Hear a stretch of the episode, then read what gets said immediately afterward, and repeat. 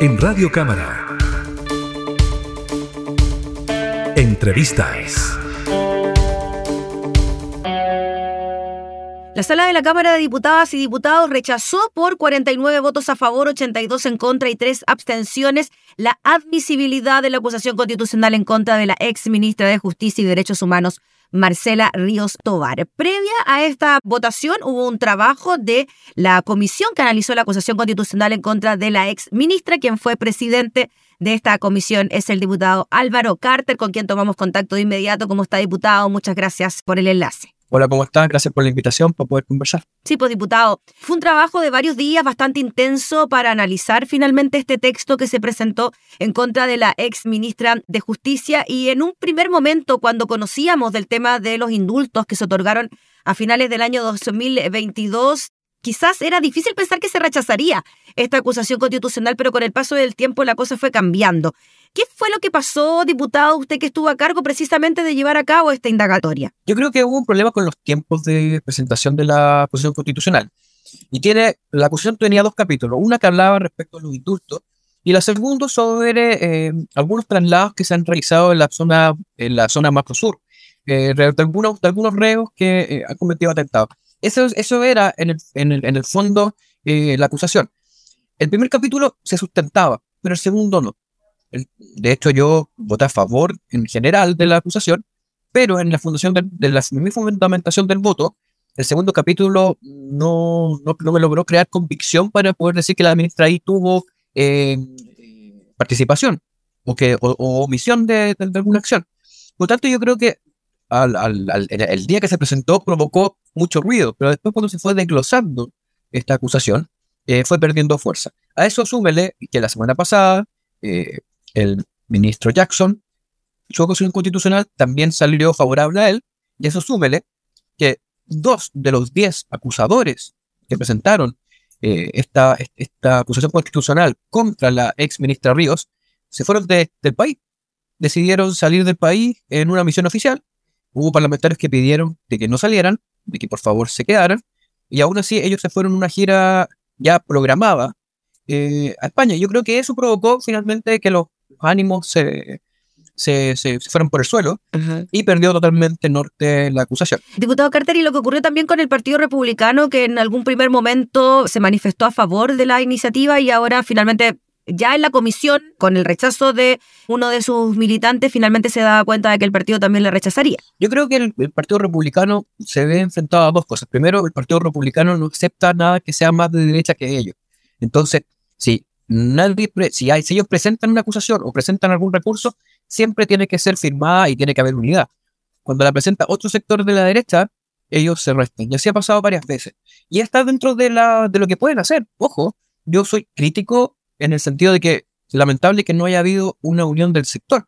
Pero lo que ellos, dentro del rango de acción, eso es lo que ellos podían hacer. Que yo no estoy de acuerdo de lo que pasó ayer con los republicanos. La semana pasada, el jefe de bancada salió eh, a dar un punto de prensa un tanto amenazante eh, a aquellos que no quisiesen votar a favor de la acusación constitucional que ellos habían presentado. Y, y, amedrentan por medio de, entre paréntesis, palabras, para, para, no, para no, no, buscar sinónimos que pueden molestar a, molestar a alguien, por medio de palabras diciendo, mire, si usted no vota por nosotros, usted le va a tener que dar la explicación a las redes sociales y segundo, la explicación al, al país yo hablé con, un par de republicanos ayer y dije, bueno, mira, hay un viejo adagio, por la boca por el pez. Ahora ustedes van a tener que explicar por qué lo hicieron. Bueno, cada uno tiene ahí un rango de acción y su decisión. Pero lo importante es que esto no vuelva a suceder. Primero, que no suceda de que se presente una constitución constitucional que tenga algún capítulo débil. Si llega a haber mérito en algún momento, se presente. Pero nosotros como sector político no podemos caer en lo mismo que cayó la hoy eh, oficialismo, que en el periodo anterior era oposición, donde abusó de esta herramienta de una forma indebida. Y hoy uno los mira y llega a sorprender. Yo en algún momento a, un par de, diputados le quería regalar eh, muebles, porque no podían ser tan carepalos, para sacar brillo, porque hablaban como si ellos no hubiesen presentado una acusación constitucional. Incluso llegaron a decir de que los fundamentos de esta acusación eran inexistentes cuando ellos, hace dos años atrás, presentaron una acusación constitucional contra un ministro de Educación que lo que buscaba era llevar los niños a las salas de clase de forma presencial, porque la subsecretaría eh, de, la, niñez lo decía, porque la, eh, eh, la, la, ONU lo decía, organismos internacionales así, así lo decían, no era una decisión antojadiza. Incluso la Defensoría de la Niñez, que no es precisamente comandada por una persona de, de corazón de derecha, le dio el piso al ministro esa vez. Y aún así, Aún así, en esa época, la oposición decidió presentar una acusación constitucional. Por lo tanto, yo al ver eso, recordar esa línea y ver lo que ha sucedido hoy, creo que hay que manejar con cuidado el uso de este tipo de herramientas. Yo entiendo que hay que ganar elecciones, yo entiendo de que nosotros tenemos un plan de gobierno para el futuro que queremos claramente, claramente implementar.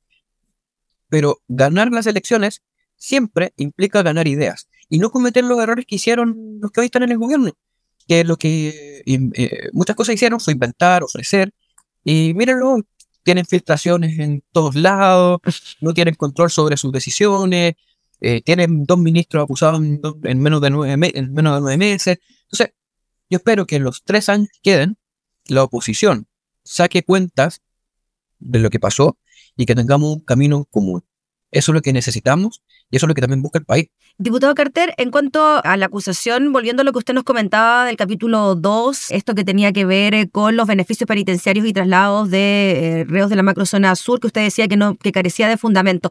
Pero el capítulo 1, que tenía que ver con el tema en cuestión, ¿no? El de los indultos, ¿usted considera que sí, que sí había un fundamento real para acusar constitucionalmente a la ministra? Y solo para reflejar lo que dijo la defensa de la ministra, de la ex ministra Río, el, el ex ministro Vieragallo, su abogado defensor, Decía que finalmente el tema de los indultos era una decisión particular que era responsabilidad de una persona que en este caso era el presidente de la República. ¿Usted cree que a pesar de ese argumento la ministra igual era responsable? El expresidente de la Cámara, señor Viragallo, tiene razón. Eso es esa prerrogativa es exclusiva, es privativa del presidente de la República. Esa decisión solamente la puede tomar el presidente de la República. ¿Cuál era el tema? La ministra, en su rol, ella tiene que entregar consejo. Y no lo hizo. En ningún momento. ¿Y de dónde nace esta acusación? Y porque yo finalmente sí tengo la convicción de que en ese capítulo sí había eh, habían puntos para poder pasar al Senado. Primero, renuncia al gobierno. Segundo, el, el, mismo presidente habla de desprolijidades. Después la, eh, la secretaria de Estado, Camila Vallejo, también lo mismo. Entonces ellos reconocen de que acá hubo errores. Y ella se saltó un montón de eh, cosas que la ley dice. Porque lo que es respecto al presidente es una cosa, y es privativo, una decisión privativa del presidente, donde él podría poner un párrafo si quisiese, o también podría poner una explicación larga. Eso depende de él. Pero la ministra sí está normada. Aparte, hay, hay algo bastante llamativo. Hubo delegación de firma. Hubo delegación de firma. Eh, y eso demuestra que el presidente dijo, ¿saben qué? Aquí puede haber problemas políticos. Te delego la firma. Eso. Segundo, presentaba Bachelet con su ministro de Justicia. El ministro de Justicia le dijo que no. Le dijo que no. Le dijo, yo no voy a firmar el indulto. Usted podrá decir, mire, sí, justo estaba terminando el periodo, mire, sí, eh, pueden haber habido otros factores, tal vez ese, ese equipo tenía más experiencia, pero eso será para la historia eso lo podrá decir un, libro de historia. Los hechos reales es que cuando uno decide aceptar el cargo de ministro, de parlamentario, eh, si uno eh, compite para ser presidente, uno tiene una responsabilidad gigante sobre los hombros. Y, aludir de que fue un error, de que estamos aprendiendo, de que miren, en el, camino arreglamos las cosas, eso demuestra de que eh, la improvisación solo es un mal consejero en estos casos. Entonces, la ministra ha tratado de la ex ministra, trató, eh, en la, por su defensa, tratar, trató de conegiar.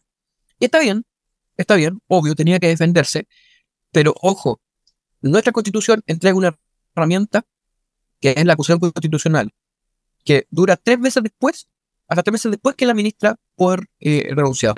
Por lo tanto, la Cámara estaba eh, utilizando muy bien su facultad. Y dentro de eso, yo siento de que sí, por el primer capítulo tenía suficiente mérito para pasar esta acusación al Senado y que el Senado funcionara como juez. Diputado, una pregunta en cuanto al tema de los indultos. Usted que tuvo la posibilidad quizás de analizar un poquito más en profundidad el tema. En el caso del exfrentista Mateluna, ¿por qué cree usted que a esta persona se le indulta finalmente en dos oportunidades? Él ya había sido indultado en una primera ocasión y ahora vuelve a ser indultado y en el ex gobierno de la presidenta Bachelet también se había solicitado un indulto para esta persona. Y el presidente, por su parte, dice tener la más absoluta convicción de la inocencia de este personaje. De hecho, acuérdese de que el presidente eh, tuvo un entredicho con la corte. Sí, claro. Porque él asevera ciertas cosas que tuvo mal el procedimiento.